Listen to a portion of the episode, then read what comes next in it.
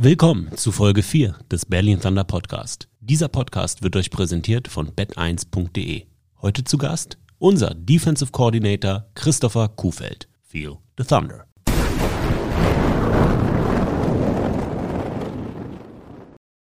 Coach, schön, dass du da bist. Wie geht's dir?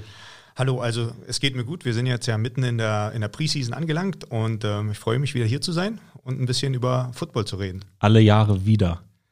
Alle Jahre wieder, ja. Jetzt ist es schon mehr als ein Jahr her. Jetzt ist es schon mehr als ein Jahr her. Stimmt. Was hat sich bei dir in dem Jahr verändert? Du bist immer noch für die Defense verantwortlich. Ja. Du bist immer noch für das Thema Strength and Conditioning, also körperliche Fitness, worüber wir gerade auch ohne Mikrofon gesprochen haben, hast mir ein paar Tipps gegeben für meinen alten Kadaver, verantwortlich. Ähm, oder hat, ist da noch was dazugekommen im Verantwortungsbereich? Nein, das sind eigentlich die beiden großen Verantwortungsbereiche, ähm, die ich habe. Ähm, also ich sehe es aber auch grundsätzlich so, ähm, wir sind immer noch ein, ein Start-up und äh, man sollte sich davor keiner extra Aufgabe scheuen. Das heißt, wir arbeiten alle an einem Ziel und ähm, das gilt ja neben dem Footballfeld und auch auf dem Footballfeld. Und äh, wenn man sich da irgendwie zu schade ist oder sagt, okay, das gehört nicht jetzt zu meinem ganz genauen Aufgabenbereich, ähm, dann ist man irgendwie fehl am Platz. Also ich versuche natürlich überall zu helfen, wo ich denke, dass Hilfe gebraucht ist oder Unterstützung. Und ähm, da sind wir sowohl im, im Office als auch im Coaching-Staff ähm, eigentlich alle mit der gleichen Mentalität unterwegs. Und das macht uns dann auch erfolgreich, denke ich. Wenn du mal aufzählen würdest, was gehört alles zu deinen Tätigkeiten im Team? Ähm, naja, also die beiden Kerngeschichten sind wirklich erstmal das Defense Coordinating. Das heißt, ähm, ich bin, war im letzten Jahr und bin in diesem Jahr dafür verantwortlich, äh, die die Trainingsinhalte für die Defense festzulegen. Ich bin für das Game Planning verantwortlich. Ich bin dafür verantwortlich, die Position Coaches zu koordinieren und anzuleiten bezüglich ihrer Inhalte und ähm, mit ihnen im Austausch zu sein. Ich bin natürlich im sehr engen Austausch mit unserem Head Coach. Ähm, ähm, und dann ist die, der zweite große Bereich ist natürlich das Athletiktraining, was wir ähm, und das macht, glaube ich, nicht jede Franchise oder jedes Team so, wirklich schon früh einsetzen für alle Local-Spieler ähm, und ähm, da versuchen auch ein richtiges Footballprogramm über das ganze Jahr zu fahren. Also wir bringen die Mannschaft ja äh, oder die deutschen Spieler nicht erst im März, April zusammen, sondern wir versuchen eine richtige Offseason mit ihnen äh, zu organisieren. Und ich denke, das ist auch eine Stärke von uns. Ich habe immer gemerkt, dass wenn äh, wir Spieler aus anderen Städten hier hatten, die waren da voll begeistert davon und haben gesagt, ja, das haben wir gar nicht bei uns und ihr trainiert hier zusammen im Team dreimal in der Woche und auch das Krafttraining ist angeleitet und ähm, da gibt es noch Workshops und und das ist meiner Meinung nach ist das ein ganz wichtiger Punkt, einfach um als Team zusammenzukommen und auch äh, um einfach erfolgreicher zu werden äh, als, als Gruppe. Das Finale der European League of Football ist im September. Fangt ihr schon vorher an zu arbeiten, wenn ihr es ja leider nicht in die Playoffs geschafft habt? Oder wann fängt eine Offseason an? Wie muss man sich das vorstellen? Das letzte Spiel ist gespielt, fertig, Tirol im Kasten, Dankeschön. Und wie ist dann so, gibt man den Spielern eine Downtime oder wie, wie ist so dieser Zyklus? Ähm, also das erste Planungsgespräch äh, mit Björn und mit Johnny habe ich in der Sommerpause geführt. Also da haben die beiden mit mir geführt. Ähm, da ging es schon um eine Bewertung unseres aktuellen Kaders und um einen Ausblick auf die nächste Saison. Also da haben wir schon drüber gesprochen, wen wollen wir unbedingt mitnehmen in das nächste Jahr und ähm, was sind auch interessante Spieler für das nächste Jahr für uns. Das heißt, das war so die erste Standortbestimmung, als wir in der Sommerpause waren. Und Sommerpause ist wann? Das war dann in der letzten Juli, 1. Augustwoche. Ich frage bewusst nach, weil das ist ja noch in der Saison. Richtig, ganz genau. Mm. Ja, das heißt, in der Saison macht man schon einen Recap. Also quasi bevor es überhaupt fertig ist, redet man über das, was gut gelaufen ist und nicht, äh, nicht gut gelaufen ist. Ja, ich denke, das ist, also da ging es wirklich um Spielerbewertung und äh, und ich denke, das war auch notwendig, ähm, ähm, so früh anzufangen. Also ich denke auch heute noch, es war eine große Stärke von uns im, im September, eigentlich unmittelbar nach dem letzten Spiel ins Recruiting zu starten, speziell äh, mit den amerikanischen, europäischen Spielern, ähm, die wir verpflichtet haben. Äh, denn da hat sich gezeigt, dass wir wirklich High-Profile-Spieler verpflichtet haben.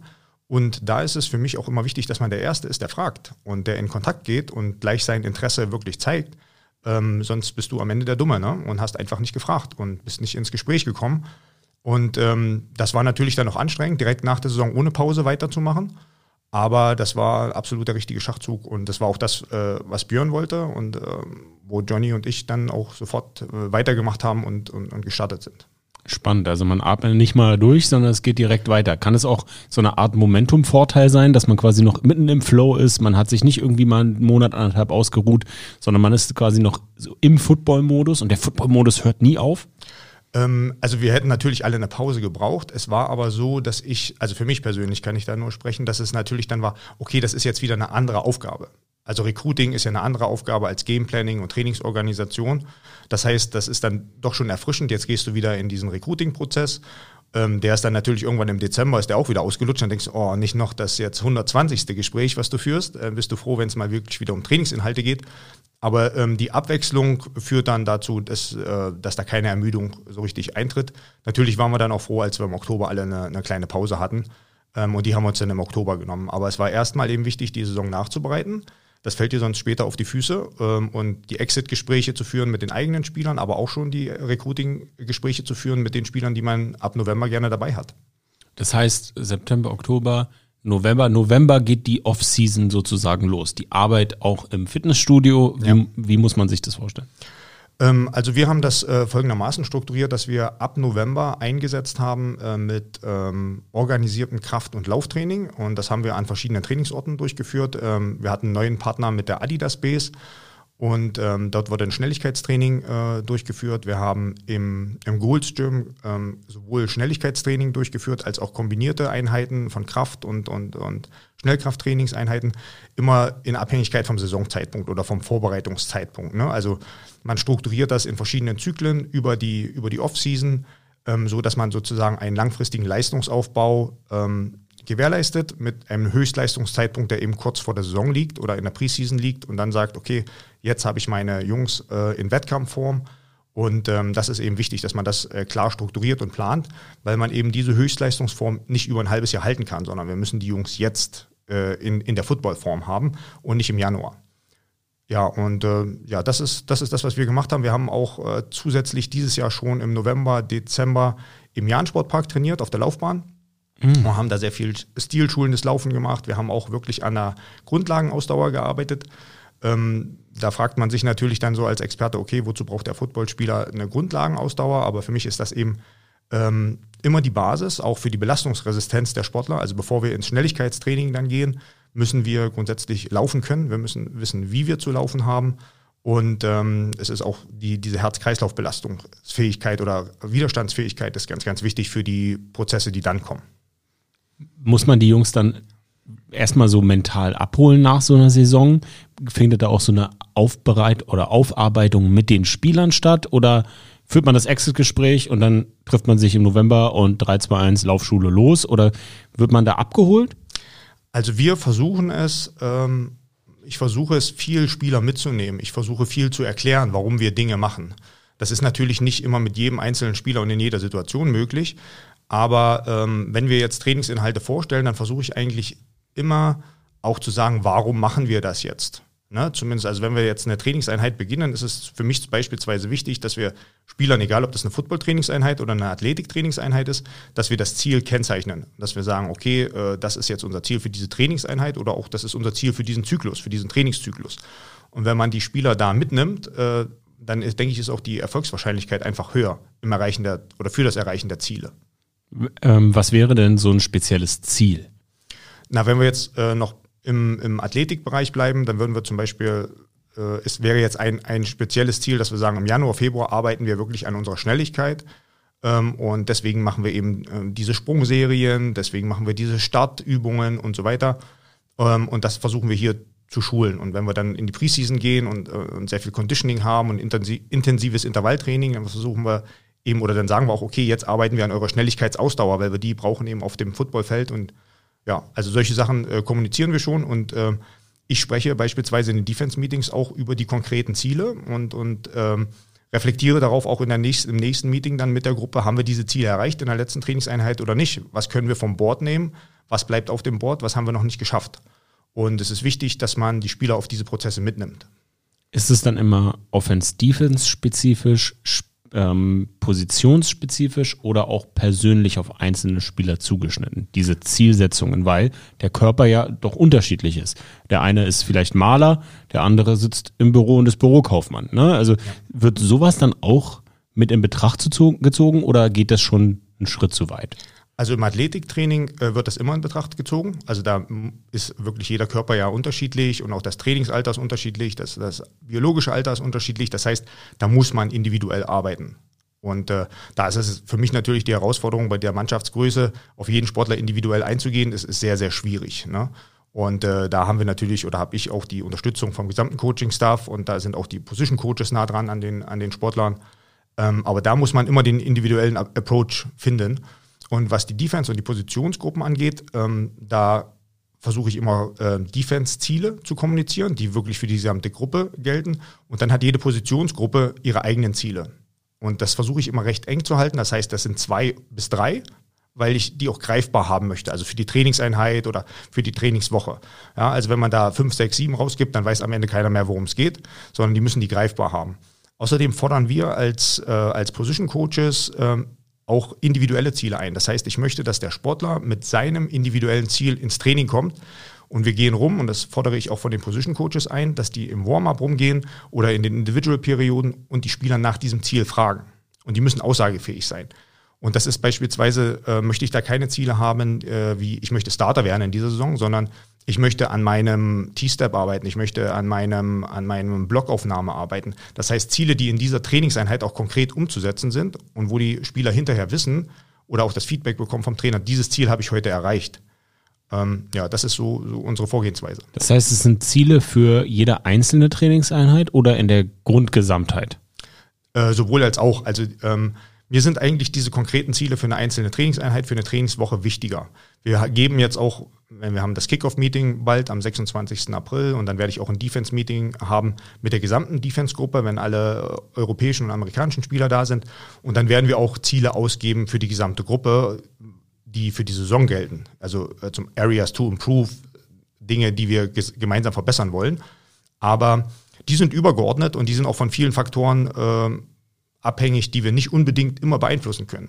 Ob ich eine bestimmte sportliche Technik verbessere und mir da Mühe gebe und das bewusst mache in der Trainingseinheit, das kann ich selber beeinflussen. Das heißt, das ist für mich fast wichtiger.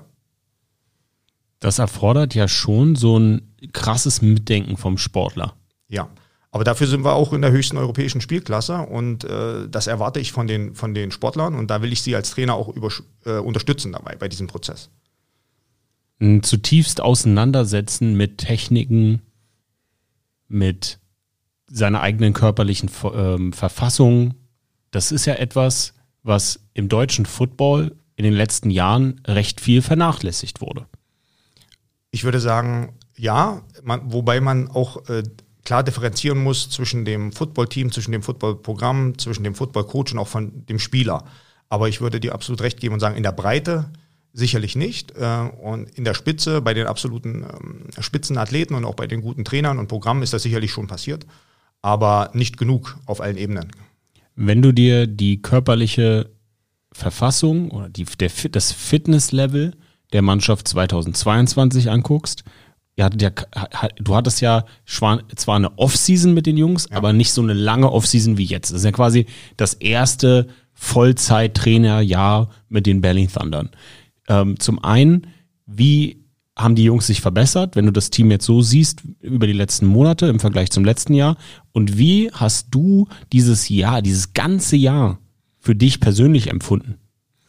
Ähm, ja, das sind ja erstmal zwei Fragen. Ich starte mal mit der ersten. Also wir haben athletischen großen Sprung gemacht.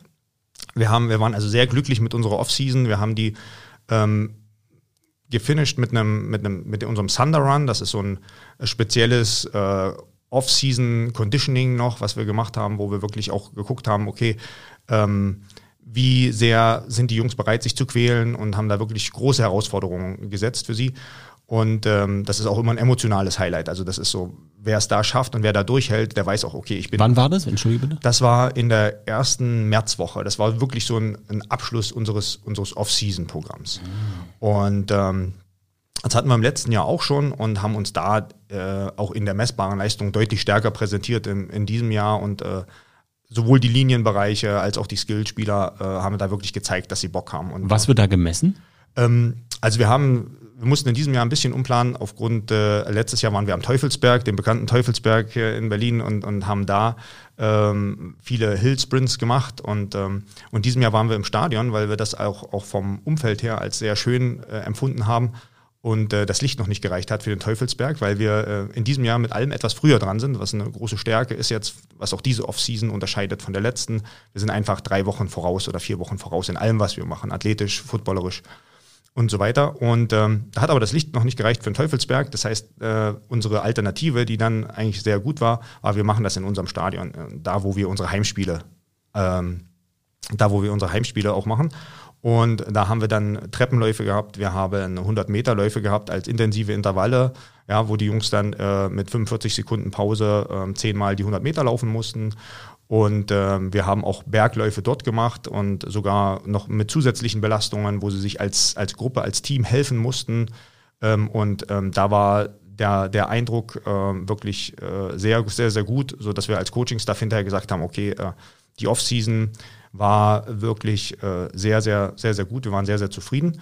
Und das war der eine Teil. Der andere Teil war, dass wir ähm, ähm, Ausgangstests und auch Abschlusstests gemacht im Krafttraining, äh, im Krafttraining gemacht haben. Das heißt, wir hatten äh, den, den ersten Test am Anfang in der ersten Novemberwoche.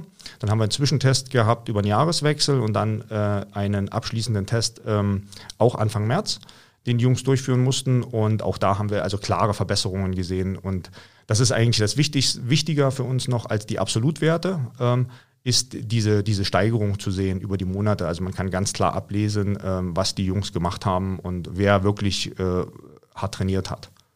Und damit waren wir sehr zufrieden, hatten eine sehr gute Energie in der Mannschaft und, und denken, das war eine gute Offseason. Wow. Zehnmal die 100 Meter mit 45 Sekunden Pause dazwischen ist knusprig. Machen das alle Spieler, also alle Positionen, auch Offensive Line? Absolut. Wir haben also verschiedene äh, Zeitlimits dafür. Das heißt, die haben ähm, eine, eine Maximalzeit, die sie für diese Strecke äh, nutzen dürfen. Und dadurch, dass es da um Schnelligkeitsausdauer geht, äh, geht es da also nicht darum, äh, einmalig die in, in 12 Sekunden zu laufen, jetzt für den Receiver oder in 11 Sekunden, sondern er muss in allen 10 Läufen unter 13 Sekunden beispielsweise bleiben. So, ne? Und äh, dann, ähm, dann gibt es da eben die, die ents entsprechenden Maßgaben für jede Positionsgruppe. Ne? Haben alle Positionsgruppen dich zufriedengestellt, alle Spieler? Also es gibt natürlich äh, immer individuelle Unterschiede. So, ne? Aber wir haben da insgesamt ein sehr gutes Gruppenergebnis äh, gebracht und auf jeden Fall haben wir keine Positionsgruppe gehabt, die abgefallen ist. Das kann ich auf jeden Fall so sagen. Bedeutet, du könntest schon sagen, der Großteil aller Spieler haben in der Offseason gut gearbeitet. Absolut. Das kann ich auf jeden Fall so sagen, ja. Wow ich meine, es ist ja auch dir zu verdanken und das war meine zweite Frage. Jetzt so diese lange Offseason im Vergleich von 21, 22, jetzt wirklich 22, 23. Wie hat sich deine Arbeit da verändert und wie hast du das auch für dich so ein bisschen wahrgenommen? Wie hat es sich für dich angefühlt, wirklich Vollzeit Football Coach zu sein? Ähm, also dieses Vollzeit Football Coach, das kannte ich ja schon aus, aus früheren Stationen. Aber für mich war der, der große Unterschied in diesem Jahr war eigentlich das Talentlevel der Spieler und auch der Fokus der Spieler von Anfang an. Also wir haben ja von Anfang an kommuniziert, dass wir uns als Mannschaft steigern wollen äh, in, in diesem Jahr, zum letzten Jahr. Und wir hatten viele Prozesse, wir hatten natürlich neue Prozesse, äh, Veränderungsprozesse und Dinge, die wir, die wir verändern und verbessern wollten. Aber im letzten Jahr, und da rede ich mit Johnny oft drüber, wenn wir das vergleichen, ist es eine ganz andere Situation. Ne? Im, Im, letzten Jahr, als wir da im November zusammengekommen sind oder im Dezember, dann waren wir zu zweit oder zu dritt als Coaches, mussten erstmal ein Coaching-Staff aufbauen, mussten überhaupt einen Kader zusammenkriegen, ähm, die Scherben aus dem ersten Jahr zusammenkehren sozusagen. Und das war in diesem Jahr was ganz anderes. Ähm, wir haben in der Mannschaft durch das Recruiting ein deutlich höheres Talentlevel gehabt. Wir haben höhere Competition in der Mannschaft gehabt, so dass wir auch im, in jeder Art von, von Athletiktraining auch diese Competition schon fordern konnten. Ähm, und ähm, das ist natürlich eine ganz andere Situation. Also auch in der, in der Auswahl von Trainingsinhalten, in Ansprachen an die Mannschaft. Das heißt, es war für mich dann auch als Trainer eine deutlich spannendere Geschichte, habe auch äh, sehr viel mehr ähm, Nachfragen von Einzelsportlern gehabt, konnte die, die Entwicklung von Einzelsportlern aus Jahr 1 zu Jahr 2 mehr begleiten, konnte sehen, okay, man kannte die Sportler schon besser. Jetzt da ist die Leistungssteigerung wirklich schon zu sehen über die Offseason, die entwickeln sich so. Ähm, man konnte sehr viel konkretere Ziele schon ausgeben. Das ist ja auch ein wichtiger Punkt. Ähm, man kannte die Sportler dann schon über eine Saison und konnte sagen, okay, das sind die Sachen, an denen du wirklich arbeiten musst.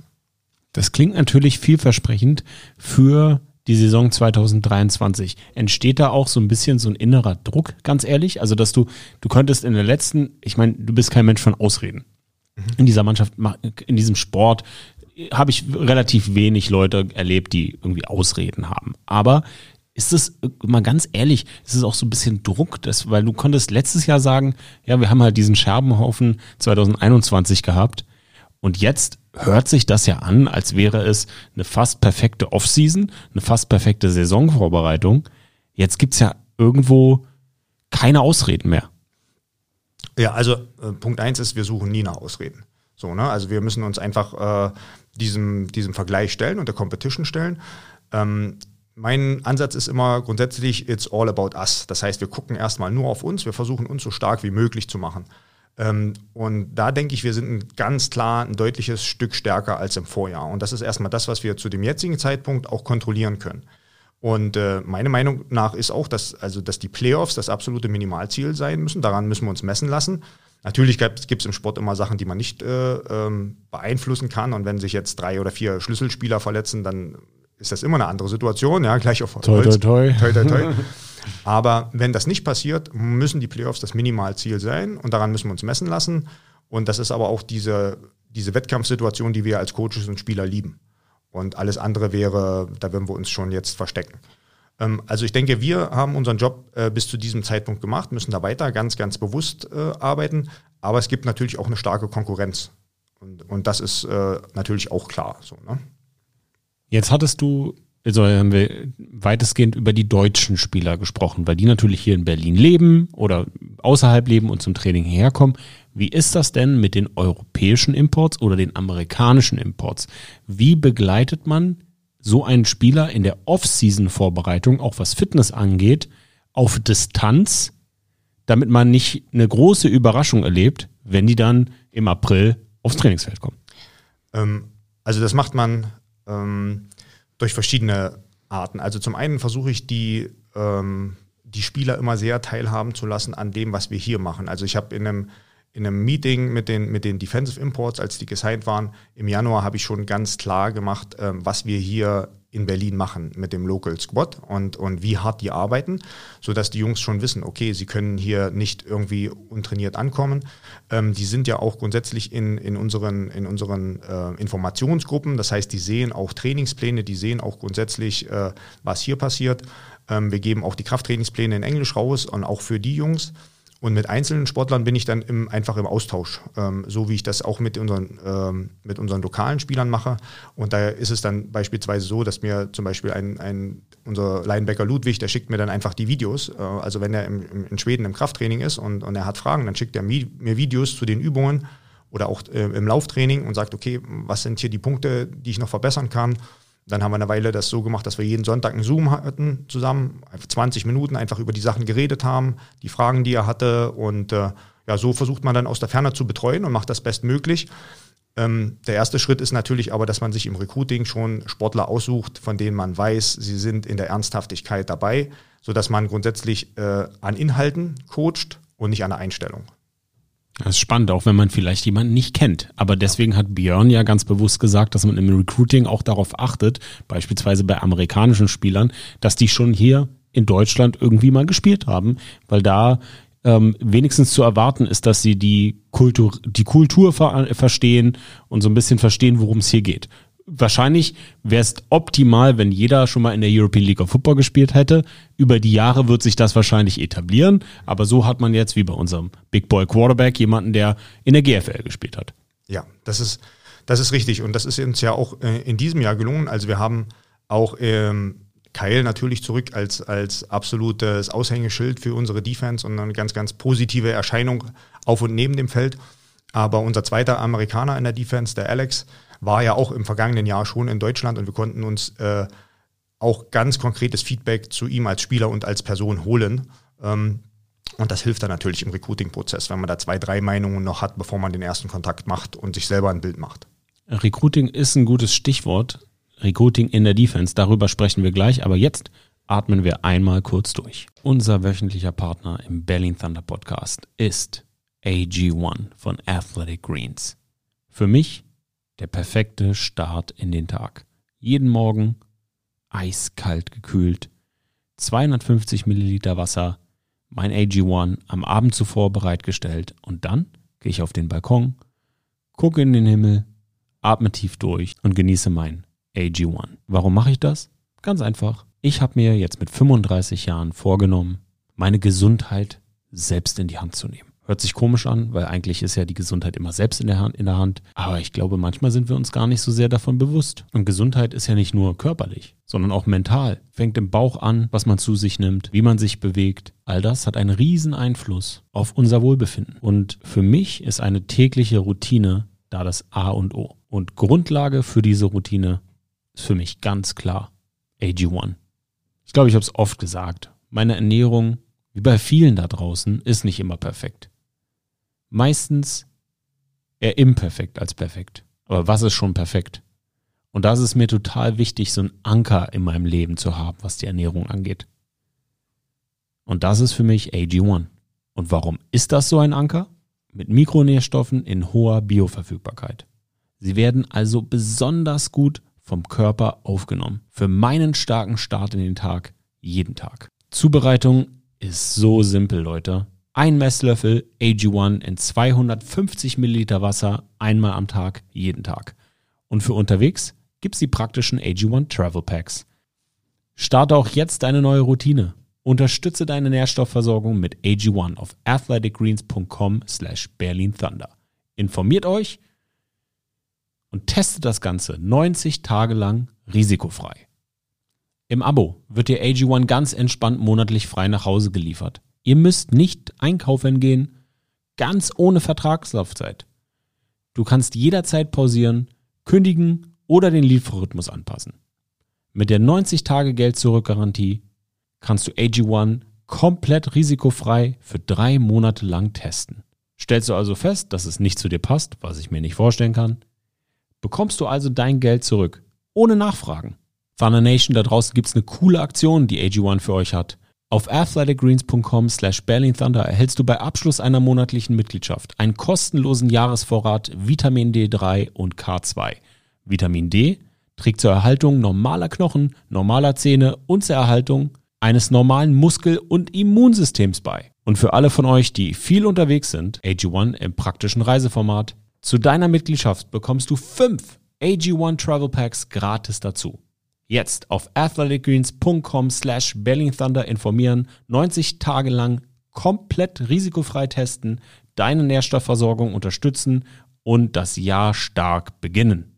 Zusätzlich ein Jahresvorrat, Vitamin D3 und K2 plus fünf praktische Travel Packs für unterwegs bei Abschluss einer Mitgliedschaft kostenlos dazu erhalten. Jetzt auf athleticgreens.com slash Thunder. Da sind wir wieder. Recruiting ist das Stichwort. Erzähl doch mal, Defense Recruiting, machst du das mit Björn zusammen, weil er der First Round Pick ist oder wie muss man sich das vorstellen? Ist es aufgeteilt, äh, Johnny Schmuck macht die, macht die Offense zusammen mit Henry und ihr beide macht die Defense oder ist es ein Misch? Wie muss man sich Defensive Recruiting oder Recruiting von dir vorstellen? Also es ist wirklich ein Misch. Ähm, grundsätzlich versuchen wir uns im Coaching-Staff, also auch mit, äh, mit Johnny und mit Henry, ähm, grundsätzlich immer, wenn uns Spieler auffallen, Uh, unabhängig von unserer Kernkompetenz, dass ich natürlich für die Defense-Spieler verantwortlich bin und, und, Johnny und Henry eher für die Offense-Spieler, ähm, ist es immer ein Misch und wir versuchen uns immer gegenseitig zu updaten. Und wenn wir irgendwie grundsätzlich äh, uns Spieler auffallen, dann versuchen wir das immer zu kommunizieren und sagen nicht, okay, das ist die Schublade und das ist die Schublade. Und Johnny als Head Coach äh, schaut sich natürlich auch Defense-Spieler an. Ja? Ähm, mit Björn bin ich in sehr engem Kontakt, was die Defense-Spieler angeht. Ähm, das heißt, äh, ich mache das grundsätzlich so, dass ich speziell bei ähm, europäischen und amerikanischen Spielern geht das auch immer über Björn. Das heißt, ich, spiel, ich stelle ihm die Spieler vor, die ich finde, die ich gut finde, mit Stärken und Schwächen. Und er gibt äh, seine Meinung dazu, schaut sich die an. Und wenn ihm Spieler auffallen, von denen er denkt, sie passen in unser defensives Konzept und zur Franchise, ähm, dann bittet er mich, die anzuschauen. Ähm, und ähm, dann sind wir in sehr engen Kontakt dazu und sprechen da viel drüber. Und ähm, dann ist es eigentlich bei allen Spielern so gewesen, dass wir auch beide ein persönliches Gespräch mit diesen Spielern hatten. Und, und Björn zu mir beispielsweise sagt, ähm, telefonier mal bitte mit dem, hör dir das mal an und, und mach dir mal selber einen Eindruck. Und ähm, natürlich versuche ich dann auch gerade bei, bei äh, sehr hochrangigen Spielern, ähm, ähm, die mit Björn zu verbinden. Und, und wenn Björn Zeit hat und das, die nimmt er sich grundsätzlich immer dann, dass er sagt, ey, Björn, es wäre super, wenn du mal mit ihm sprichst. Und du bist eben der, der Spieler mit NFL-Erfahrung und, und das hat natürlich nochmal ein Gewicht dann. Ne? Und so ist das eigentlich ein sehr gutes Arbeitskonstrukt gewesen und äh, hat uns äh, in vielen Fällen zum Erfolg geführt. Wie muss man sich das Scouting vorstellen? Das habe ich noch gar nicht gehört.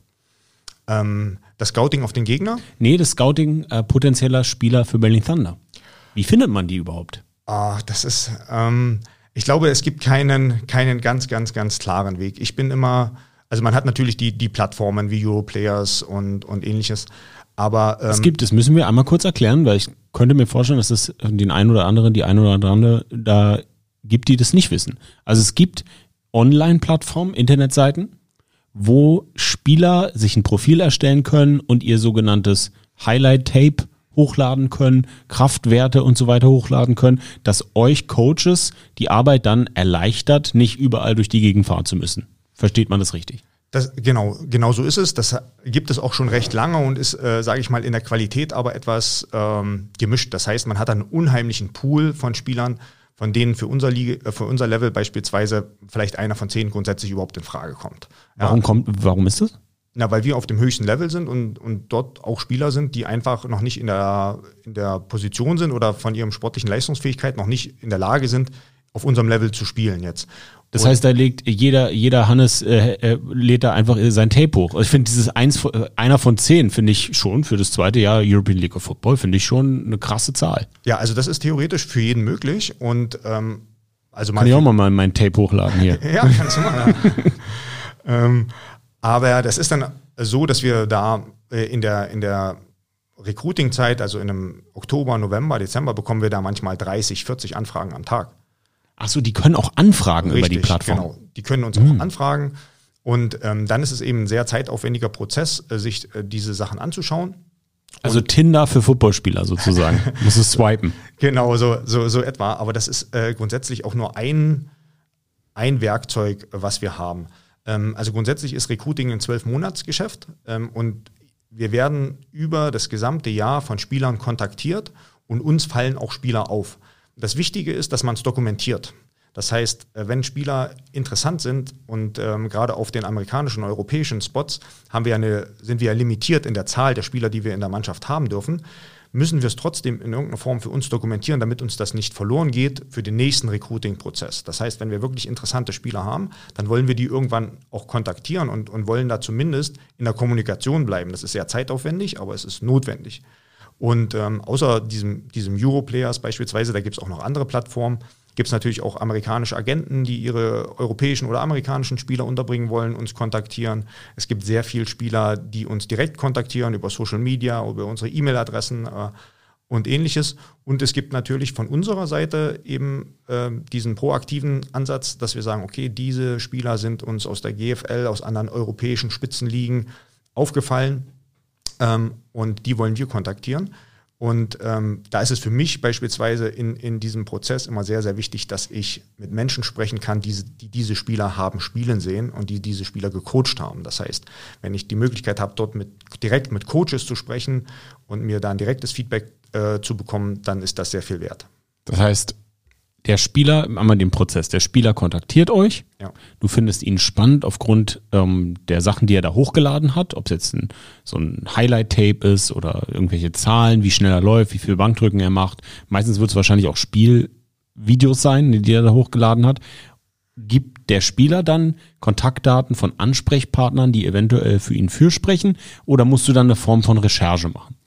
Ähm, also zum einen sind für uns immer, das ist vielleicht interessant für den Zuhörer, diese Highlight-Tapes, die sind wirklich nur der Opener. Was wir rekrutieren nicht von Highlight-Tapes, sondern wir wollen ganze Spiele sehen. Highlight-Tapes sind eben Highlight-Tapes. Wir wollen den Spieler in verschiedenen äh, Situationen sehen.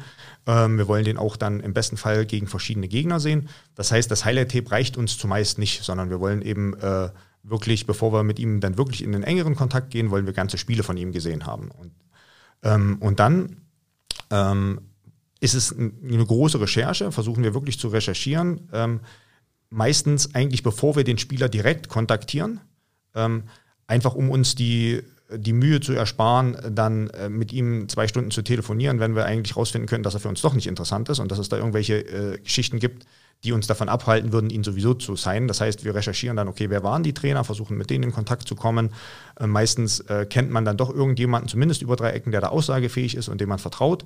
Und dann sprechen wir dort und dann ähm, gehen wir in die ersten Gespräche mit den Spielern und machen uns da einen Eindruck.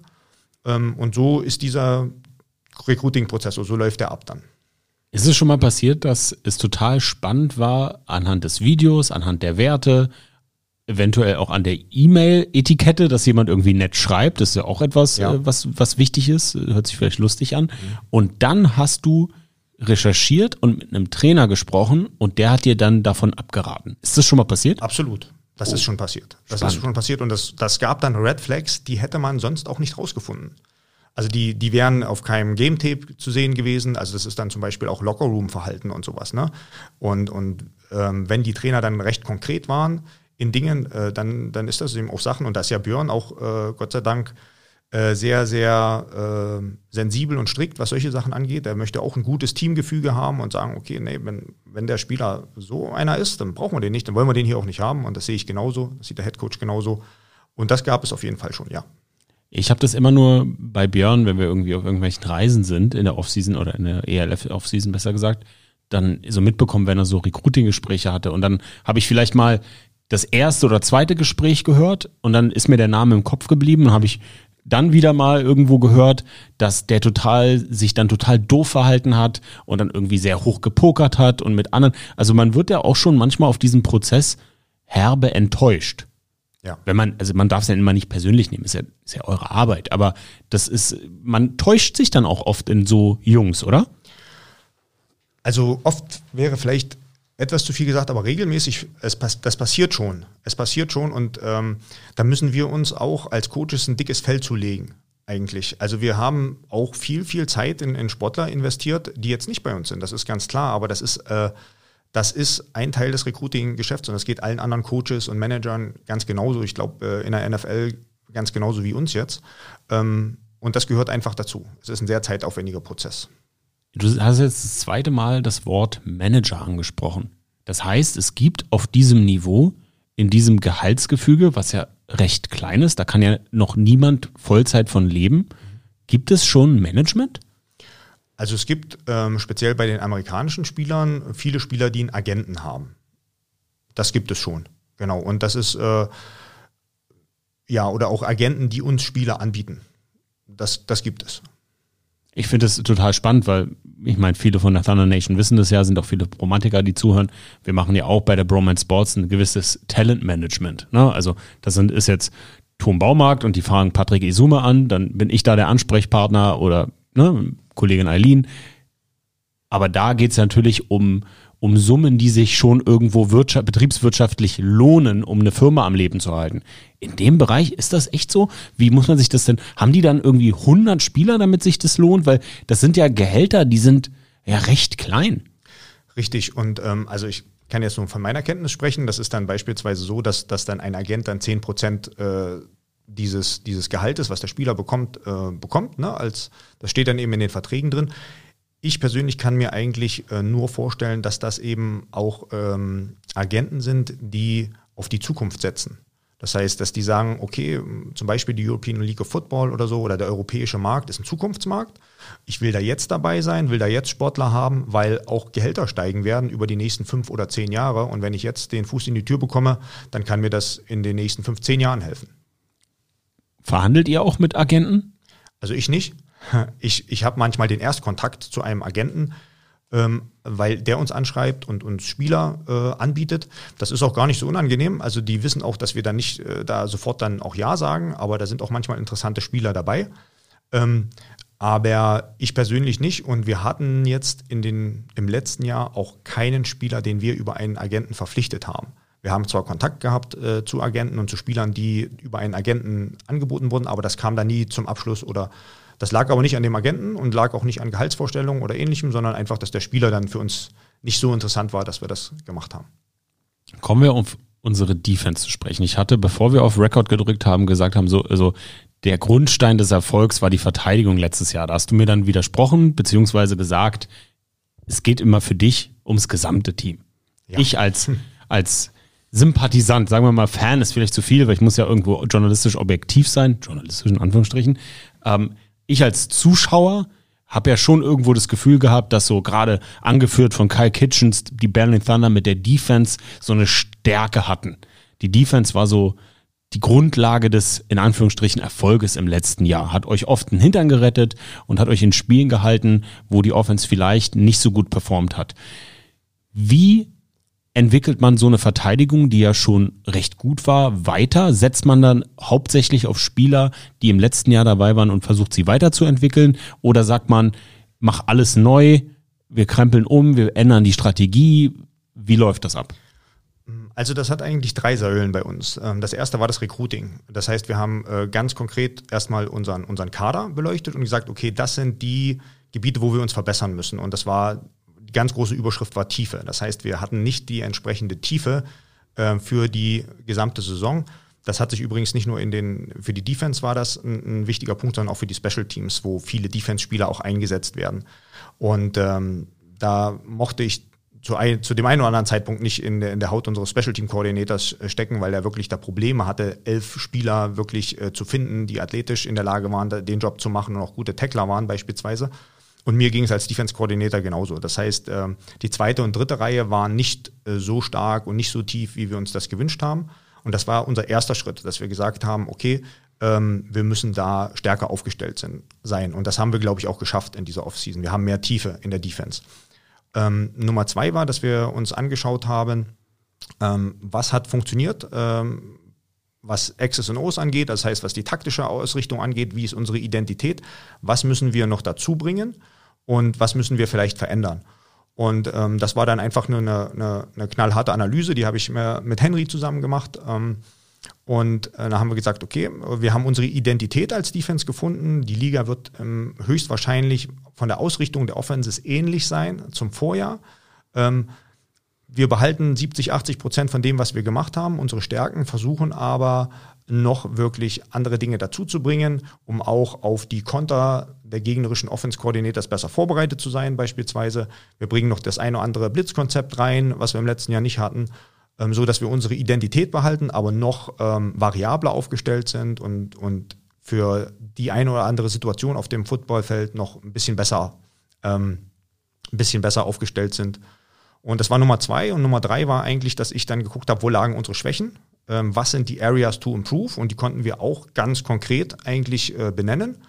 Und ähm, da arbeiten wir jetzt in der Pre- und in der Preseason ganz gezielt dran, dass wir sagen, okay, das sind die, diese Dinge, die wir unbedingt verbessern wollen. Und äh, das sind so die drei Säulen, die, äh, durch die ich versuche, uns besser zu machen. Kadertiefe zu rekrutieren, ist es schwieriger als Topspieler zu rekrutieren?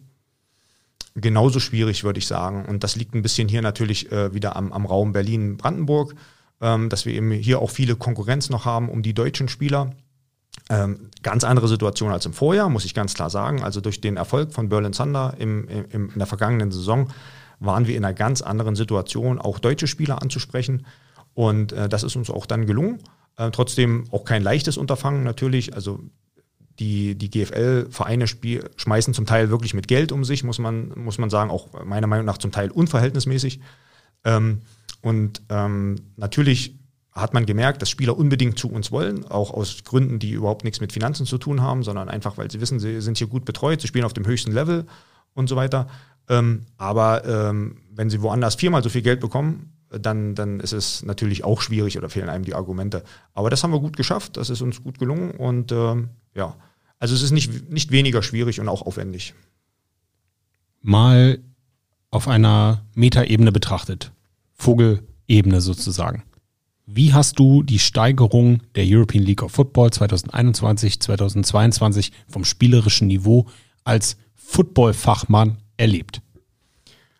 Also so, ähm, dass ich ganz klar äh, gesagt habe und eben nicht durch die Berlin Thunder Brille. Es ist genau. ganz klar die stärkste Liga gewesen. Es hatte die stärksten Teams äh, in Europa. Ähm, und ähm, nicht nur im Vergleich ist es besser geworden, weil, weil das Talent rübergewechselt ist in die European League of Football, sondern auch in sich selber. Also wir haben eine viel höhere Dichte gehabt schon in der Spitze. Das wird sich zu diesem Jahr nochmal krass äh, verändern. Das heißt, der, das Bowl-Game konnte nicht einfach so vorausgesagt werden. Und ähm, Also es war ein gewaltiger Sprung sportlich, muss man sagen. Hat dich das überrascht? Das hat mich nicht überrascht. Also es hat mich, äh, ich hätte es in Jahr 1 nicht voraussagen können, dass das Jahr 2 so einen, große, einen großen Sprung gibt, aber es war recht früh absehbar, einfach durch die Teams, die dazugekommen sind, durch die Trainer, die dazugekommen sind und durch die Spieler, die, die aus den europäischen Ligen in diese European League of Football gewechselt sind. Also ich glaube, der Prozess war einfach so, dass auch viele Top-Spieler und Top-Trainer Jahr 1 sich angeschaut haben und noch nicht genau wussten, okay, was passiert da, aber zu Jahr 2 eben in die Liga gewechselt haben oder gewechselt sind und äh, die Liga dadurch einen hohen Qualitätssprung gemacht hat. Ne? Die beiden österreichischen Teams waren dabei, das waren äh, ähm, feste Teams mit festen Coaching-Staff und, und, und, und auch äh, Backoffice und so weiter. Ähm, die haben natürlich auch in der Qualität die Liga bereichert unmittelbar. Jetzt bereichern sie natürlich auch die Berlin Thunder. Und ihr seht sie mehrfach im Jahr. Sie sind Teil eurer Conference. Richtig. Was ja. war dein erstes Bauchgefühl, als du das gelesen hast? Ähm, na, grundsätzlich, wenn, wenn unser Ziel ist, die Playoffs zu erreichen, dann brauch, dürfen wir vor keinem Team Angst haben und dürfen uns auch vor keiner Competition verstecken.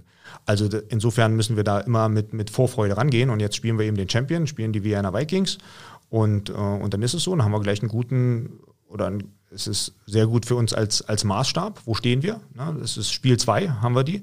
Und dann wissen wir spätestens nach diesem, ähm, nach diesem Spiel wissen wir, wo wir stehen und was wir vielleicht noch verbessern müssen oder wie weit wir schon sind. Also sieht man das wirklich so neutral, weil ich, ich, ich habe das gelegen und dachte mir so, wow, shit. ähm, naja, also wenn wir, wir, wir, unser Ziel ist ja wie gesagt, die Playoffs zu erreichen und dann ins Championship-Spiel zu kommen und äh, wir können ja nicht davon ausgehen, dass wir nur einfache Teams spielen. So, ne? Und dass das für uns, äh, dass uns irgendjemand den Weg bereitet. Wir müssen uns das selber verdienen, ganz klar. Und äh, dass wir da eben auch mal so Schwergewichte dabei haben, wie die Vikings, das gehört dann eben dazu. Und das müssen wir annehmen als Herausforderung. Also man nimmt die sportliche Herausforderung an, weil man davon ausgeht, dass man ja auch daran wächst oder auch sieht, wenn man sie schlägt, dass man auf dem richtigen Weg ist. Richtig, ganz genau. Und wenn wir sagen, okay, Championship Game ist ein Ziel, dann, dann werden wir es spätestens da sehen oder Teams aus diesem Kaliber. Ähm, und wenn wir darauf nicht vorbereitet sind, dann werden wir da eben äh, nicht vorbereitet sein, sozusagen. Also das, wir müssen vorher solche Herausforderungen haben, ganz klar. Nochmal abschließend Scouting von Gegnern. Ja. Schaut man sich ähm, Tape, also Videomaterial aus der letzten Saison an? Ähm, das ist sehr abhängig davon, ob die Koordinatoren dieselben sind. Ähm, das heißt, ähm, da gibt es also beide Szenarien. Wenn die Koordinatoren dieselben sind, dann, dann schaut man sich auch Spiele aus dem Vorjahr an. Dann schaut man sich vor allem Spiele an, ähm, der gegnerischen Offense, äh, wenn sie gegen ähnliche Defense-Systeme gespielt hat. Ähm, wenn es Spiele gab, sogar gegen uns, dann, dann schaut man die sich natürlich nochmal an.